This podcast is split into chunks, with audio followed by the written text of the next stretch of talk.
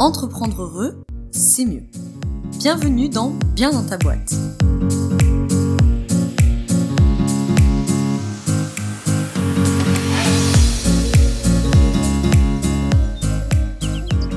Bonjour à toi et bienvenue dans ce nouvel épisode du podcast Bien dans ta boîte. Aujourd'hui, je suis très heureuse de recevoir Danilo Duchesne, qui est consultant en marketing digital, il est également formateur et il est spécialisé dans la publicité Facebook et Instagram. Si tu ne connais pas encore Danilo, tu vas avoir l'occasion de découvrir beaucoup de choses sur lui dans cet épisode.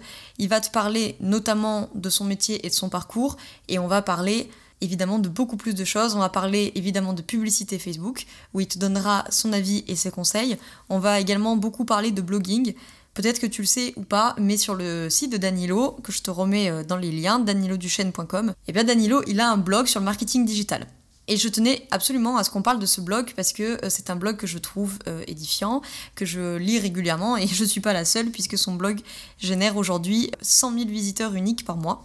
Et donc Danilo va te donner, selon lui, les raisons qui font que son blog a autant de succès. Il te donnera également ses conseils pour réussir avec ton blog. Et on parlera, comme d'habitude, de euh, ses difficultés, de ses succès.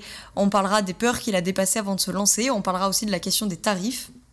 On va parler de gérer l'insécurité du métier d'indépendant. Enfin bref, on va parler de beaucoup de choses. Donc je ne vais pas m'éterniser plus que ça dans cette introduction.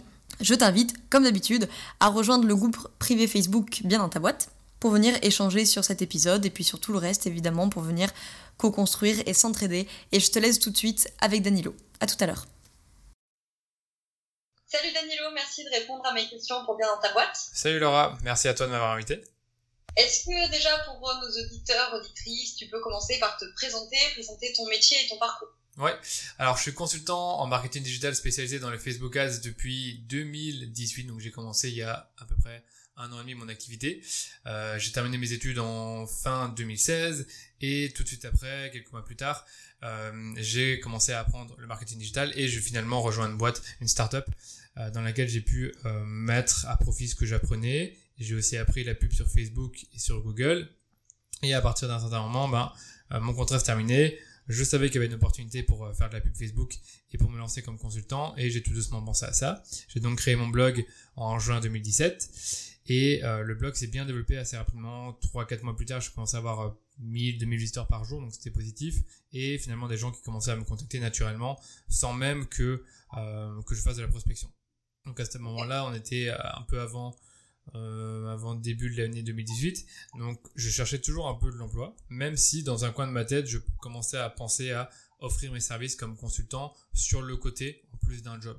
Donc on était ensuite en octobre-novembre. Là j'ai commencé à créer mon entreprise comme indépendant complémentaire en octobre-novembre. Et j'ai commencé à proposer mes services comme consultant euh, sur le côté en plus de mes recherches d'emploi.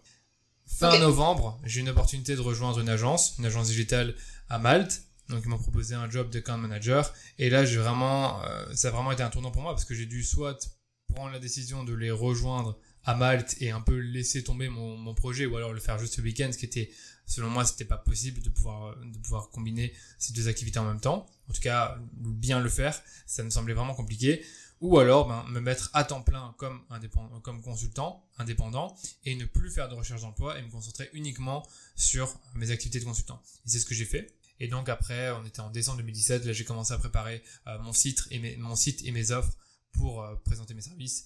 Et début 2018, je me suis lancé à fond en me disant, voilà, j'ai six mois pour euh, pouvoir rentabiliser pas rentabiliser, mais au moins avoir une activité rentable qui me permet de vivre et avoir au moins le même salaire que celui que j'aurais obtenu si j'avais rejoint l'agence. Euh, c'est ce que j'ai fait, genre à peu près 4 mois ou 5 mois plus tard, euh, fin avril, euh, j'ai obtenu ce, ce salaire-là net, après les impôts, les charges. Et comment t'en es venu à te spécialiser sur la pub Facebook? En fait, euh, j'avais déjà beaucoup expérimenté quand j'étais chez Ubico, la startup dans laquelle je travaillais.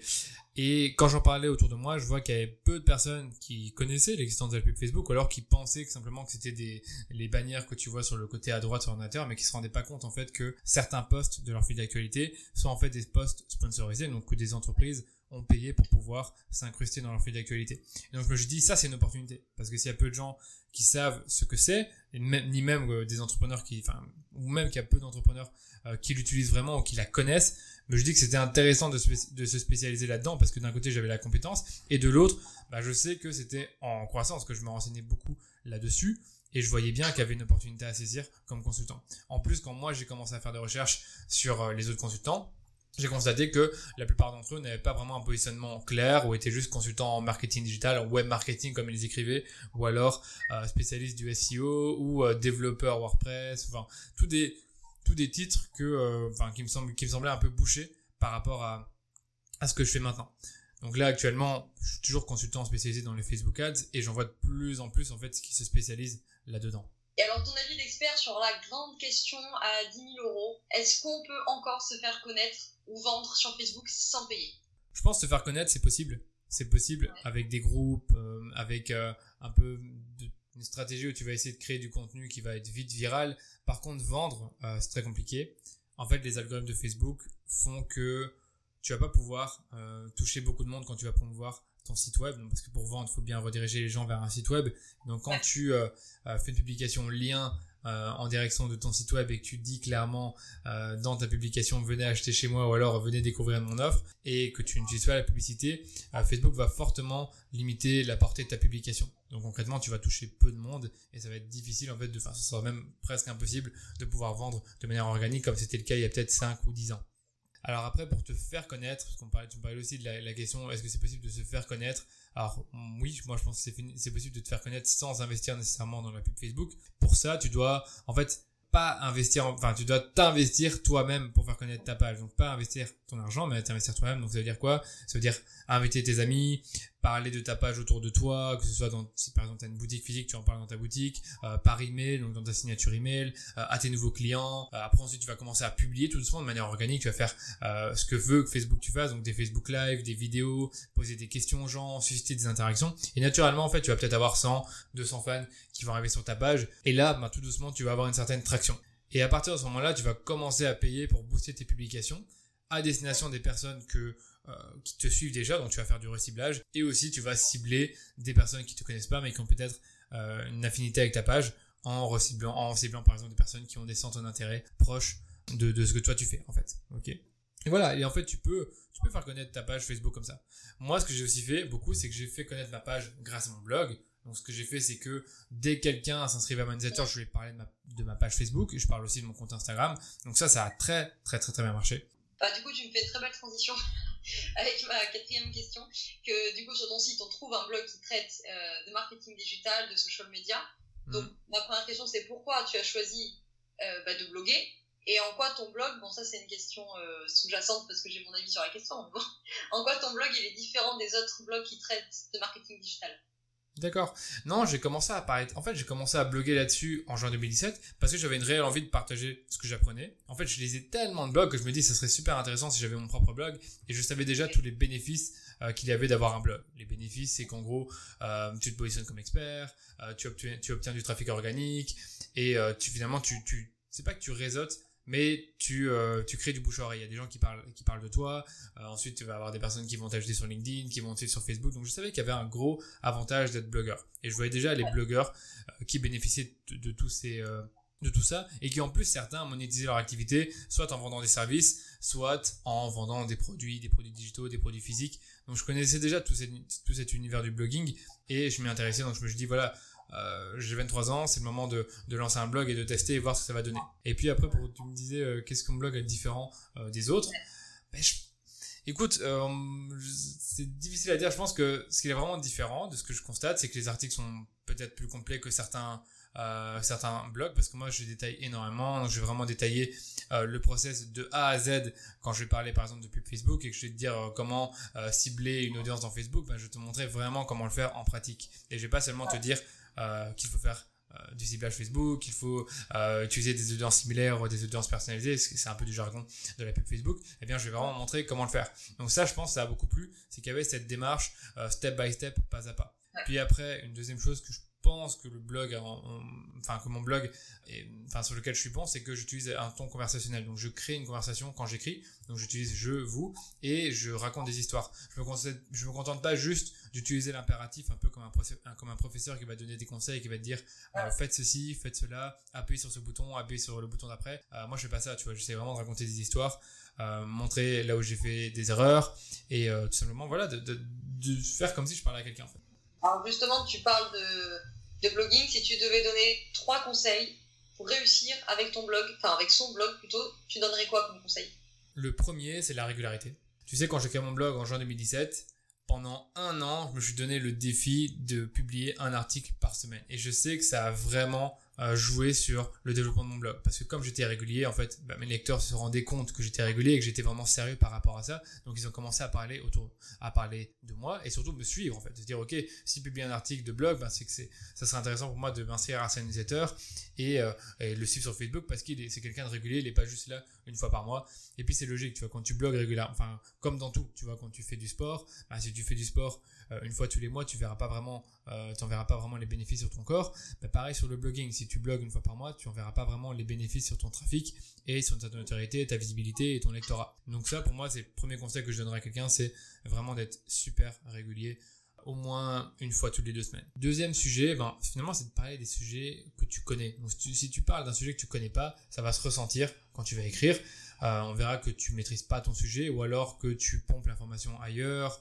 Mais difficilement tu pourras donner des bons exemples ou faire un peu de storytelling, ok? Euh, Par exemple, moi, Google, je vais pas en parler sur mon blog parce que je suis pas un expert là-dessus. Bon, je maîtrise un peu le SEO, mais je sais que si je commençais à parler du SEO, je serais pas autant légitime que quelqu'un qui fait vraiment euh, du SEO comme métier, qui le fait pour d'autres boîtes et pas seulement pour lui-même. Troisième conseil, c'est de construire une communauté. Parce qu'un blog sans sa communauté n'existe pas. En fait, tu dois avoir euh, de l'engagement, des personnes qui te suivent dans ton newsletter, qui, qui, te suivent sur Facebook. Et donc, en fait, tu il faut que tu ne dépendes pas d'un seul canal, parce que ton blog c'est un canal d'acquisition. Il faut aussi qu'il y ait des gens qui te suivent sur Facebook, dans ta newsletter, sur LinkedIn, et finalement des gens bah, qui parlent de ton blog ou qui interagissent avec toi. Donc tu dois construire ta communauté. Tu peux pas juste bloguer tout seul et parler à personne.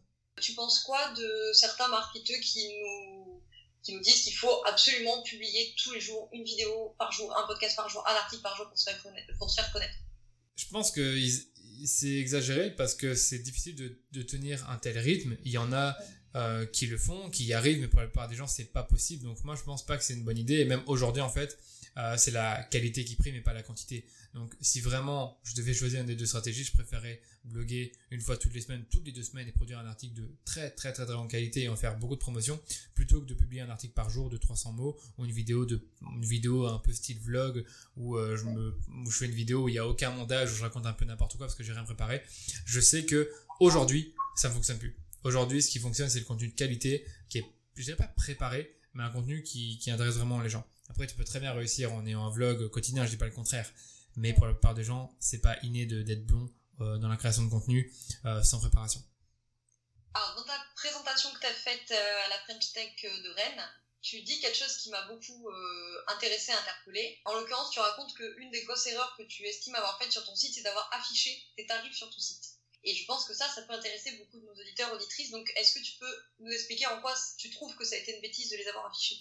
Oui, mais en fait, je pense que été une bêtise parce que quand tu vends des services, en fait, selon moi, tes prix vont toujours varier d'un client à l'autre. C'est juste bête de se dire que tu vas proposer le même prix euh, à tout le monde pour ton service parce que ton service va dépendre en fait de, la charge de travail, des objectifs du client, euh, des revenus potentiels. Donc en gros, c'est bête, on va dire, de vraiment avoir un tarif euh, vraiment fixé pour ce service parce que ce service il n'est pas productisé. Si c'était un produit, là je peux comprendre que tu que tu affiches ton, ton, prix parce que le prix c'est le prix, mais là pour le service ça va vraiment dépendre de la situation du client. Alors la deuxième chose qu'il faut aussi savoir c'est que dans tout marché, tu auras peut-être 1 à 2% des prospects qui seront prêts à acheter. Du coup, eux seront moins sensibles au prix ou alors ils seront amenés à te t'appeler pour le fameux appel découverte ou euh, demander un devis. Donc en gros, euh, si tu vas, même si tu as aussi plusieurs offres, que tu as par exemple, comme moi j'ai fait au début, euh, trois offres de prix, ben c'est probablement ces personnes-là qui vont te contacter. Mais le problème c'est que tu en as peut-être 80% qui ne connaissent même pas euh, l'étendue de leurs problèmes ou qui sont seulement en train de rechercher une solution à leurs problèmes. Donc, par exemple, pour la pub Facebook, bah, peut-être que 80% du marché, enfin peut-être qu'il y a 60% du marché euh, qui ne sont même pas au courant que la pub Facebook peut les aider à développer leur business, et tu en as peut-être 20% qui sont en train de rechercher des solutions, donc qui regardent un peu comment faire la pub Facebook, soit de la prendre par eux-mêmes, soit engager un consultant. Et donc si je sais, je sais que si je mets mes prix euh, là à ce moment-là quand ils recherchent la solution et qu'ils voient les prix que je propose, ils vont avoir peur. Euh, et donc du coup, ce que je préfère faire, c'est cacher totalement les prix, proposer des appels découvertes gratuits, et après discuter avec ces personnes-là de la meilleure solution euh, par rapport à leurs besoins. Donc parfois, certaines personnes vont contacter pour euh, pour un service, et au final, ils vont acheter une formation parce que ben, on s'est rendu compte en discutant que le mieux, c'est qu'ils se forment par eux-mêmes avant de pouvoir déléguer leur pub. Alors que si j'avais mis mes prix, ils auraient été sûrement sur la page service, ils auraient vu que la gestion des pubs Facebook, ça coûte tant, ils auraient vu le prix, ils se disent, oh non, c'est pas pour moi, c'est vraiment trop cher, j'ai pas le budget pour, et ils seraient jamais revenus. Et est-ce que ton blog, parce que c'est quand même un investissement important, euh, j'imagine pour toi le blog avec les articles euh, euh, quand même souvent très denses que tu écris, est-ce que ce blog il te permet de convertir quand même, par exemple pour tes appels découvertes? Oui, bien sûr. En fait, les 80% de mes appels découvertes viennent de mon blog. Donc en gros, pour te donner un exemple, je pense que j'ai 10 à 15 appels découvertes par semaine. Mais je dis pas que je vais prendre les 15 appels découvertes, mais il y en a une 10, une quinzaine qui viennent de mon blog, ouais. Alors, en parlant de tarifs, j'ai une autre question à 10 000 euros. Hmm. Euh, quelle a été ta technique pour fixer tes tarifs? Technique, au début j'avais au début j'avais pas de technique hein, mais j'ai fait un peu n'importe comment en gros j'avais juste fixé un tarif que je pensais juste pour ma prestation mais c'était évidemment une erreur parce qu'il faut surtout pas faire ça il faut surtout pas faire ça au hasard ce qu'il faut faire c'est avoir une stratégie comme dans tout une technique comme tu dis et moi une technique que je recommanderais vraiment les yeux fermés à tous les consultants qui se lancent c'est d'observer la concurrence c'est simplement d'aller sur des plateformes comme Alt, ou alors aller sur le site des consultants qui osent afficher leur prix, enfin qui osent afficher leur prix, et regarder en fait d'un côté comment est-ce qu'ils fixent leur tarif, donc pour connaître le cadre de référence et combien ils facturent. Donc le comment c'est, euh, par exemple, pour la gestion des campagnes, généralement tu proposes un forfait, un forfait mensuel qui dit ok, tu me payes 500 euros par mois et je te gère des campagnes de pub Facebook. Il y en ait une, deux ou cinq, je te gère tes campagnes pour euh, un budget qu'on définit ensemble. Mais par exemple, pour d'autres métiers, comme la, rédaction, tu ne proposes pas un forfait. En fait, tu vas proposer par exemple euh, un tarif par mot. Tu vas, facturer par exemple 2 cents ou 3 cents, je pense, par mot. Je sais plus exactement les tarifs. Et ben, si par exemple tu écris 2000 mots, ben, tu verras vite que ça fait un, bon montant. Donc tu vois, si déjà euh, tes rédacteurs et tu commences à proposer un forfait mensuel, parce que tu n'as pas regardé ce que faisaient les concurrents, bah tout de suite pour ton client idéal ça va être bizarre parce qu'il a l'habitude de voir des consultants ou des, des, prestataires qui proposent un tarif euh, mot, ok? Et ensuite tu vas regarder combien ils facturent, parce que si tu vois par exemple que euh, le consultant moyen facture 500 euh, euros et que toi que tu factures 100 euros ou voire 1000 euros, bah tout de suite pour le, pour le client, ça va paraître bizarre. Si tu fixes à 100 euros, il va se dire ok ce mec il est vraiment il est pas crédible. En fait il est pas crédible, il va pas m'offrir un bon, un bon service parce qu'en fait la, la qualité de ton service, la qualité perçue pardon de ton service, elle dépend un peu de ton prix. Donc si tu fixes un prix trop bas, bah, on va penser que ton service est de mauvaise qualité. Et si tu fixes un prix trop haut justement, en fait, on risque de penser que tu essayes d'arnaquer les gens ou alors que tu es inaccessible. Enfin, il y aura toujours des raisons pour, euh, qui font que certaines personnes vont être réputées par un tarif trop élevé. pour revenir à ce que je disais, c'est vraiment regarder comment ils fixent leur tarif et comment ils facturent. Et après, ce qui se passe, c'est que tu vas essayer de te positionner au milieu, plus ou moins. En fait, selon ton niveau, ben, si tu es débutant, tu vas peut-être te positionner un peu en dessous du tarif moyen. Si tu es intermédiaire, tu vas, te positionner dans le tarif moyen. Et si tu es avancé, si tu penses vraiment que tu as des compétences euh, qui valent beaucoup d'argent, enfin qui valent qu'on peut te payer plus cher. Par exemple, tu as travaillé 5 euh, ans dans la publicité Facebook dans une grosse euh, dans une grosse agence et tu as géré plus de 5 millions de budget pub. Ben, dans ce cas-là, tu vas pas te tu vas pas te positionner au tarif moyen, mais tu vas te positionner à un tarif plus haut de gamme. Ça va, ça te paraissait comme méthode, ça te paraissait clair ou tu as des questions par rapport à ça? Ouais, bah, une question que je pourrais avoir, c'est quand même alors ça, tu en as parlé dans ton dernier article, si je dis pas de bêtises, la question de la valeur que tu apportes à un client. Ouais, c'est une bonne chose, c'est ce que tu dis, ouais. D'ailleurs C'est une question, je pense, qui est compliquée que je vais te poser, mais c'est comment tu traduis la valeur que tu apportes à ton client en argent. C'est super compliqué hein, comme question, mais je vais essayer d'y répondre parce que il y a aussi, euh, j'en ai pas parlé là, mais tu peux aussi fixer ton, ton tarif selon la valeur. C'est pour ça que je te disais que le tarif d'un service va vraiment dépendre de la situation du client et euh, de, son problème actuel. Donc admettons que tu as un client actuellement, il perd de l'argent parce qu'il fait mal ses publicités. Donc chaque mois, il perd, il perd déjà le budget qu'il investit, mais en plus de ça, euh, il ne gagne rien. Donc en gros, il, euh, il dépense par exemple 1000 euros par mois et il n'a aucun retour sur investissement. Si toi, tu vois en faisant ton audit que tu peux rentabiliser ces 1000 euros et avoir un ROI de 3, ça veut dire que d'un côté, bah, tu permets de tripler son investissement. Donc là, en fait, tu vas prendre une commission basée sur la valeur que tu apportes. Tu vois, moi, c'est un peu comme ça que je vois la chose. Parce qu'en fait, moi, c'est que des, euh, trucs financiers. Finalement, la, pub Facebook, c'est on regarde que le ROI. Généralement, euh, les gens m'appellent pas pour avoir de la visibilité, mais pour avoir des chiffres d'affaires. Et donc, ce que moi, je fais, c'est que je vais essayer d'estimer avec eux le chiffre d'affaires qui sera généré avec la campagne de pub Facebook. Donc, on va estimer un ROI. Et après, moi, je vais prendre un pourcentage de cette valeur. Donc, typiquement 10%. Sur ton blog ou ailleurs, d'ailleurs, tu parles très souvent de personal branding. Euh, alors, on en a pas mal parlé dans l'épisode de 4, si je dis pas de bêtises, pour les auditeurs, auditrices avec Yesa. Et toi, concrètement, comment tu travailles ton personal branding? En fait, tu sais, moi, je travaille énormément par le contenu. Après, je sais pas ce que disait Yesa par rapport à ça. Oui, je fais attention à, mes, à, comment je me décris sur les réseaux sociaux, sur mon, mon site. Mais en fait, je produis énormément de contenu, que ce soit sur euh, Facebook, LinkedIn et Instagram. Euh, le, la, chose qui, diffère, c'est que d'un réseau social à l'autre, je vais euh, travailler mon personal branding différent, tout en essayant de garder une cohérence entre les différents, euh, entre les différents réseaux sociaux, entre différents médias sociaux, pardon. Donc en gros sur Facebook et LinkedIn et mon blog, bah, ça va être beaucoup partager du contenu expert. Donc je vais relayer les actualités, montrer que je sais de quoi je parle, donner des conseils, des astuces. Euh, ça peut être encore partager des vidéos, euh, repartager mes articles. Donc concrètement, voilà, c'est tout ce que je fais à ce moment-là pour partager pour euh, comment dire pour euh, travailler mon personal branding. Et finalement, la deuxième chose, c'est de raconter mon histoire parce qu'en fait, ta marque personnelle dépend beaucoup de l'histoire que tu racontes, donc ton histoire, de tes de ce que tu as vécu, de tes difficultés, de euh, tes peurs, de tes erreurs aussi, de tes défauts. Donc tout ça, tu dois essayer de le communiquer dans tes contenus, que ce soit par que ce soit en vidéo ou avec des images sur Instagram. Et donc moi, c'est ce que j'essaie de faire en fait. C'est que sur Instagram ou sur Facebook, j'ai partagé des photos de moi euh, que j'ai faites que j'ai fait dans des shootings photos. Je préfère faire comme ça et je vais raconter une histoire.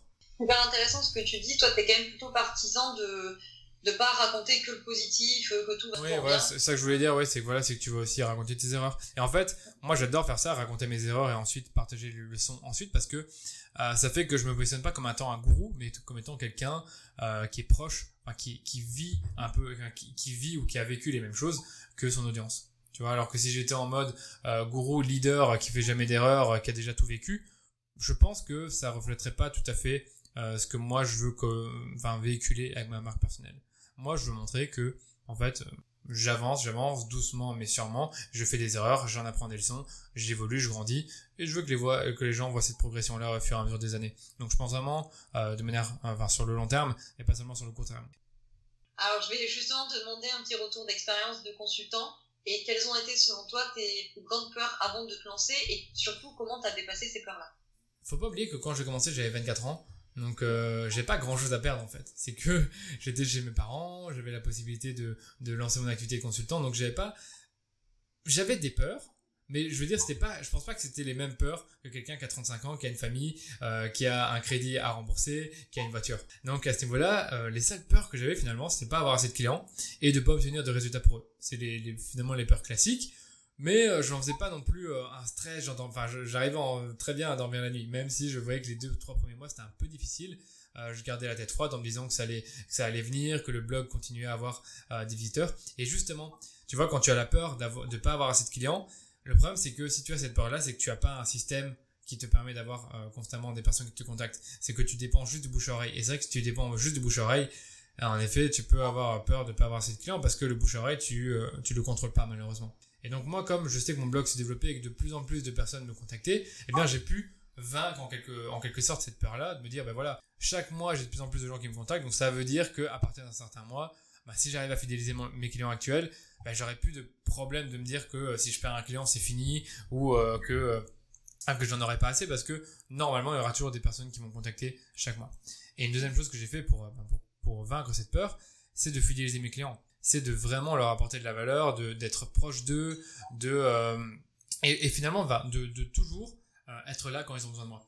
Tu sais, parfois j'ai déjà travaillé avec des freelances euh, qui étaient pas vraiment toujours très joignables, tu vois. Donc moi j'étais plutôt l'inverse, j'étais très très joignable, que ce soit le week-end, le dimanche ou le soir, j'étais joignable pour mes clients. Et donc ça, mes clients l'ont beaucoup apprécié, je pense, ce qui fait que ça, pour certains clients, ils sont là depuis depuis que j'ai commencé en fait.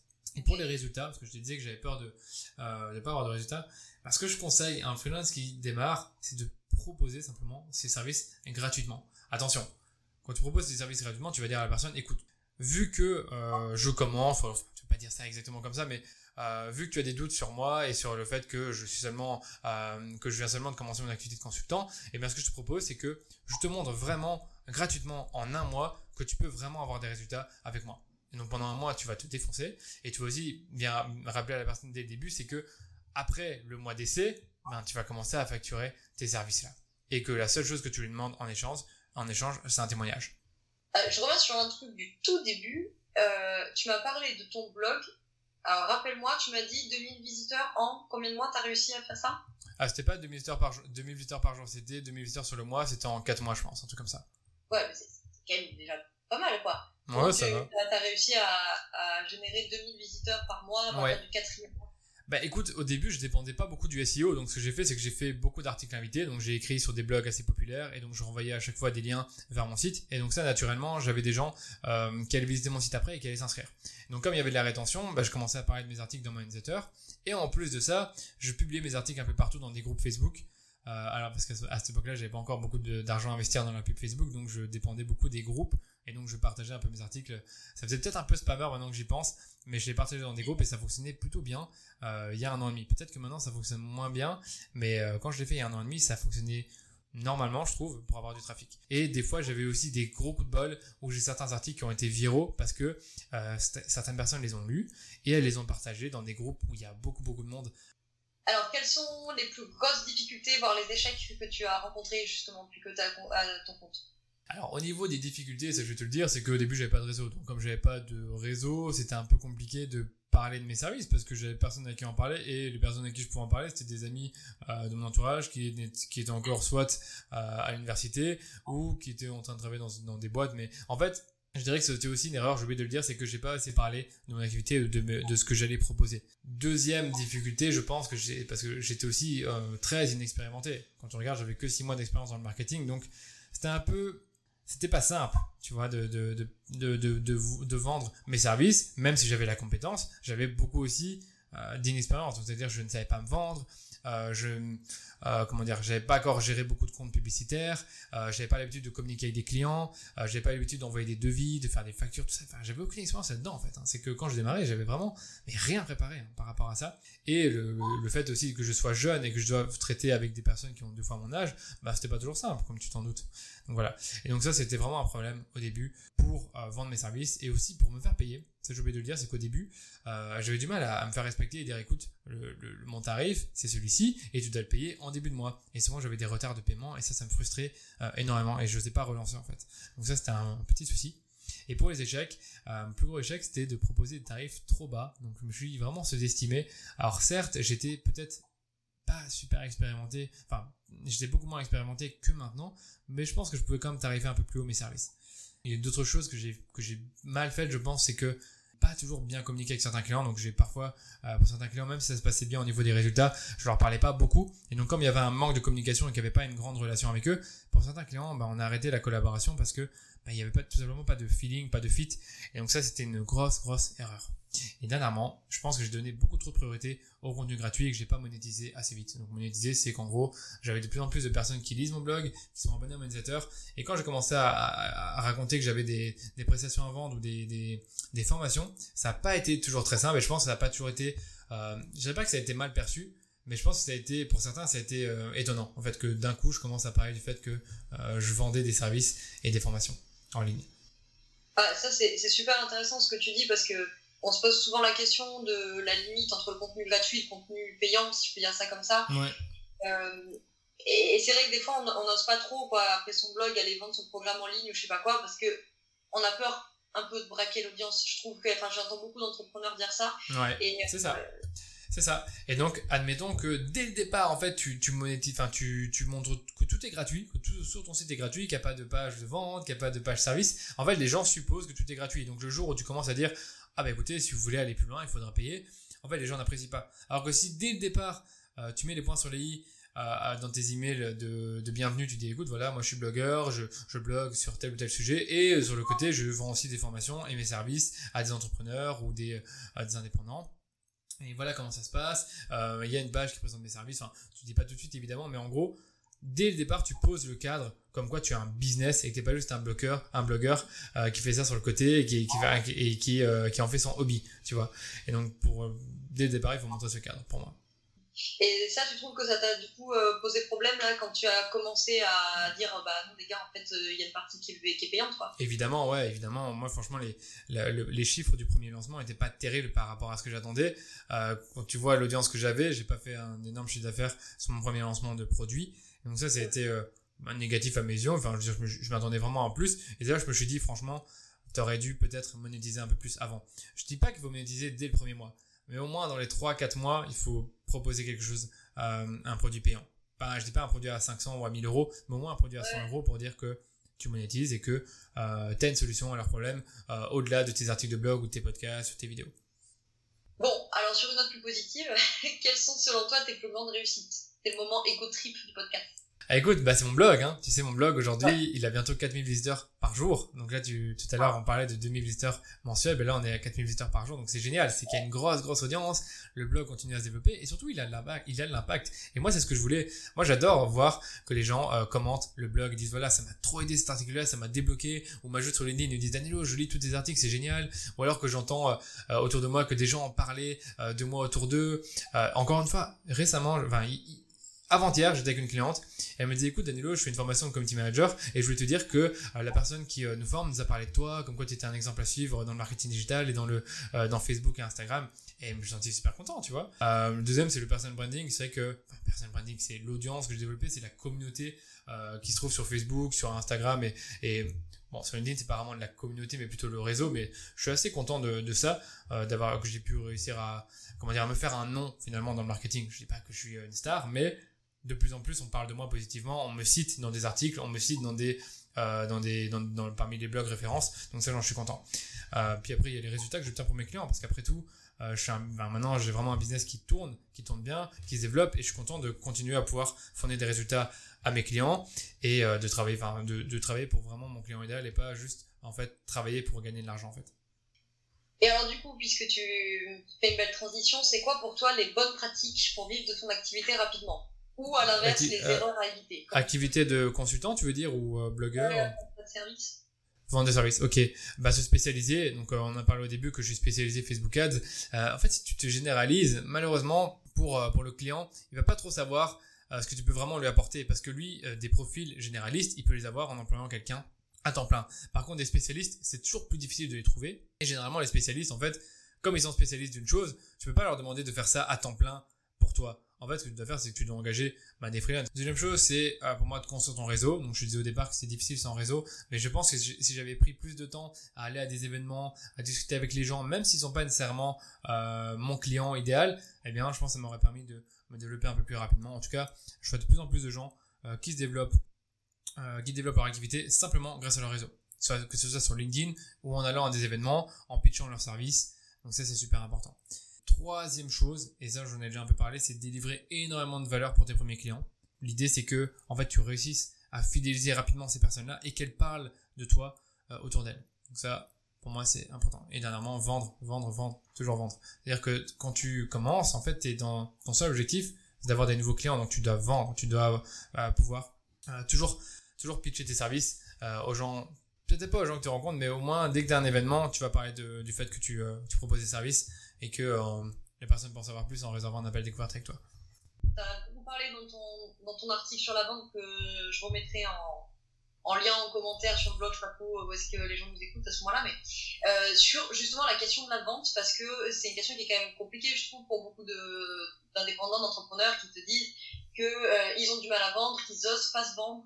Et quel conseil toi t'as à donner pour dépasser ce blocage-là? Parce que bon, si tu vends pas, c'est emmerdant quand même pas. C'est que c'est trop chaud hein, de Moi, j'ai eu beaucoup de mal à ça. Euh, J'essaie de t'en donner deux ou trois. La première, bah, le premier de conseil de base, c'est de croire euh, pas seulement en toi, mais en ton produit ou ton service. Si tu si tu n'es pas convaincu de la valeur de ton produit ou ton service, comment est-ce que tu pourras le vendre? Euh, Deuxième chose, donc pour dépasser la peur de se vendre, c'est de se dire que dans la vie, de manière générale, tu es toujours en train de te vendre, que ce soit pour trouver un nouvel emploi, pour euh, je sais pas négocier euh, le, le, tarif d'une euh, de ton euh, de ton prochain logement pour quand tu rencontres des gens dans un bar bah, tu es toujours en train de te vendre de manière donc c'est normal en fait. C'est quelque chose de normal. Les gens ne sont pas n'ont pas de problème avec les vendeurs. Ils ont des problèmes avec les vendeurs qui sont pas qui sont pas honnêtes mais si tu vends bien si tu ne forces pas la forces pas la main à la personne il n'y a pas trop de soucis à ce niveau-là donc faut se dire simplement que c'est quelque chose de naturel de vendre et troisième chose pour euh, ceux qui ont peur de se vendre, c'est de faire c'est preuve d'empathie. C'est de te dire que quand tu es un vendeur, tu, euh, ton but en fait est de comprendre précisément le problème de la personne et ses besoins, et ensuite de lui proposer une solution adaptée. J'ai une autre question que pose, je pense, beaucoup d'indépendants. Euh, c'est comment gérer, en tout cas, quelle est ta, ta, méthode, entre guillemets, pour gérer l'insécurité de ton métier? Je n'ai pas une méthode particulière. En fait, c'est quelque chose je pense c'est quelque chose avec lequel tu dois vivre parce qu'il y aura toujours une certaine insécurité. Alors, moi, je pense que j'ai réussi à atteindre un stade où je sais que j'aurai jamais un mois où je vais pas gagner d'argent. Il je gagnerai toujours un minimum parce que j'ai quand même une base de clients. Donc en gros, allez, pour gérer la sécurité, c'est au moins euh, pouvoir avoir une base de clients, peut-être avoir deux trois clients fidèles où tu sais qu'ils vont jamais euh, partir. Donc par exemple, tu peux par exemple leur proposer un contrat, un contrat sur six mois, sur un an. Comme ça, tu te sens un peu plus à l'aise. Et deuxième chose, c'est, comme je te disais, c'est avoir un système d'acquisition et de génération de leads. Moi, c'est mon blog. Euh, pour certains, c'est LinkedIn. Pour d'autres, c'est Instagram. Donc, d'avoir vraiment quelque chose qui fait que toutes les semaines, tu vas avoir des gens qui te contactent parce que tu as du contenu qui tourne, parce que tu as des publicités qui tournent ou parce que tu as un blog qui génère du trafic euh, SEO. Et dernièrement, c'est avoir différentes offres. Et ça, c'est super important parce que si tu as une seule offre, bah, parfois, tu vas te rendre compte que la personne qui te contacte, elle n'est pas faite pour l'offre que tu as actuellement, mais elle est peut-être faite pour une autre offre, mais que tu ne proposes pas. Donc moi actuellement, j'ai tellement travaillé mes offres que quand quelqu'un n'est pas prêt à s'offrir mes services de gestion des pubs Facebook, eh bien je vais peut-être lui parler de mes euh, mes conseils, donc de mes, de mes missions de conseil où je vais la, je vais la conseiller sur ses pubs Facebook, mais elle va toujours garder la main. Et si même la mission de conseil c'est un peu trop trop trop pour elle ou trop tôt, eh bien je veux dire bah, passe par les cases formation où tu vas apprendre la pub Facebook par toi-même euh, en vidéo euh, via ma plateforme en ligne et ça te coûte beaucoup moins cher que de me déléguer tes pubs ou te faire conseiller personnellement par moi tu, tu nous dis, euh, parce que ça fait rêver ton truc là, t'as 4000 euh, visites par jour euh, sur, ton blog, c'est ouf. Et, et du coup, qui te génère, tu m'as dit 10 à 15 appels découverts par semaine. Ouais mais, ouais, mais là je te parle juste des appels découverts, mais après tout ce qui est demande, de contact, de partenariat, de. J'ai toujours des propositions, je vais peut-être aller 30, 40 000 par, par semaine qui proviennent de mon blog. Donc de, soit des gens qui ont qui sont peut-être pas sûrs de mes services, mais des appels découvertes purs, ouais, j'en ai 10 à 15. Mais là, on parle même pas des, des personnes qui s'inscrivent à mon newsletter, donc il y a plein plein de choses que, que le blog fait en plus, je t'assure. C'est pas juste des appels découvertes. Je pense que nos auditeurs auditrices pourraient rester un peu sur leur faim si je te pose pas la question de Ok Danilo, super, mais comment je fais? Genre moi j'ai un blog, j'écris des articles toutes les semaines, je suis régulière comme tu m'as dit de faire, machin, et j'ai pas d'appel découverte ou j'ai pas de demande de partenariat, ah, j'ai pas de machin. C'est pas juste d'écrire des articles, j'imagine. Non, il faut pas juste écrire des articles, il faut déjà, faut, tu, l'as compris, il faut écrire un article de très très très haute qualité, mais après réfléchir à ton tunnel, avoir des appels à l'action, des articles qui redirigent vers tes offres, avoir euh, des, autres appels à l'action qui redirigent vers tes newsletters, donc fidéliser les gens. Euh, mais la, la, méthode par rapport à ça, c'est, j'ai du mal à l'expliquer parfois. Franchement, j'ai du mal à l'expliquer parce que c'est vraiment un truc que j'ai bâti. Si tu vas sur mon blog, tu verras qu'il y, y, a des bannières partout, que ce soit pour euh, proposer mes services, pour des appels découvertes, pour mon newsletter, pour mes guides. Euh, donc je te dirais vraiment de réfléchir au maximum à ton, à ton tunnel pour rediriger les gens qui lisent tes articles vers euh, une des offres que tu proposes, que ce soit ta newsletter, un, guide gratuit ou alors une page service. Est-ce qu'on met un appel à l'action clair à la fin d'un article de Ouais, il faut pas hésiter. Franchement, faut pas hésiter. Ouais, franchement, le demander le devis, hein, ça, je vais le dire, il faut totalement éviter, hein, parce que tout le monde propose déjà des devis. Donc moi, par exemple, jamais tu vas avoir un appel à l'action, demander un devis. Tu vas avoir un appel à l'action super clair, demander un appel découvert de 30 minutes avec moi, c'est entièrement gratuit, c'est sans engagement. Euh, après cet appel découverte, vous allez ressortir avec euh, euh, toute une stratégie qui vous permettra d'augmenter vos ventes avec la publicité Facebook, même si vous ne prenez pas mes services après. Enfin, tu iras voir mes pages services, c'est vraiment expliqué très clairement. Mais en gros, je le rends irrésistible, on va dire. Je veux, pour moi, ce que je veux, c'est que la personne se dise, ouais, c'est une super bonne idée de prendre l'appel découverte, même si je prends pas les services après. Ce serait bien que je discute 30 minutes avec, Danilo. Après, certains en abusent, ils me proposent, euh, ils veulent l'appel découverte, mais je vois qu'ils ont pas de site ou alors euh, euh, qu'ils ont pas de budget. Donc là, je dis, bon, écoute, ce serait un peu compliqué pour cette fois.